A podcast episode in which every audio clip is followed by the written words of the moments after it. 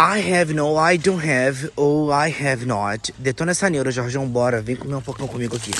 É, bora traduzir de modo eficiente, porque a gente não gosta de lenga-lenga, tá? I have no e I don't have significam a mesma coisa. Eu não tenho. Eu não tenho dinheiro algum. I don't have any money.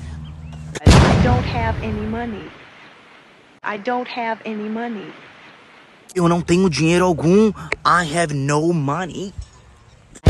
have no money. I have no money.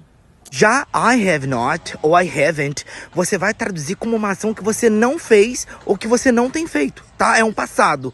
E I haven't não tem a data de quando a ação ocorreu.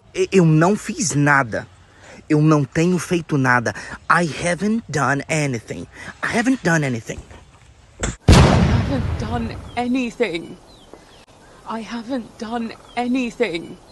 Viu? Não tem a data. E- Então, de novo, I have no e I don't have significam a mesma coisa. Eu não tenho. E I have not ou I haven't, você vai traduzir como uma ação que você não fez ou que você não tem feito. Acabou, gente, tá? É isso.